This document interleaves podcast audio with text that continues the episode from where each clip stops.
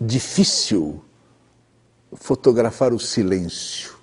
Entretanto, eu tentei. Eu conto. Madrugada, a minha aldeia estava morta. Não se via ou ouvia um barulho. Ninguém passava entre as casas. Eu estava saindo de uma festa. Eram quase quatro da manhã. Ia o silêncio pela rua carregando um bêbado. Preparei minha máquina. O silêncio era um carregador. Estava carregando o bêbado.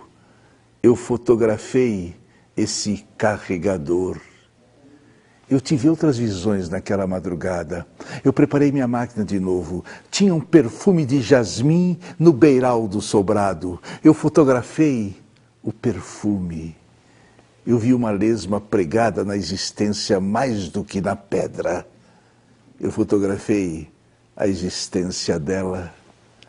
Eu vi ainda um, um azul, um azul perdão no olho de um mendigo. Eu fotografei o perdão. Eu olhei uma paisagem velha a desabar sobre uma casa, fotografei o sobre.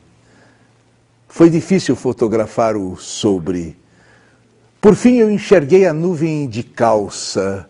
Representou para mim que ela andava na aldeia de braços com Mayakovsky, seu criador. Eu fotografei a nuvem de calça e o poeta Ninguém outro poeta no mundo faria uma roupa mais justa para cobrir sua noiva.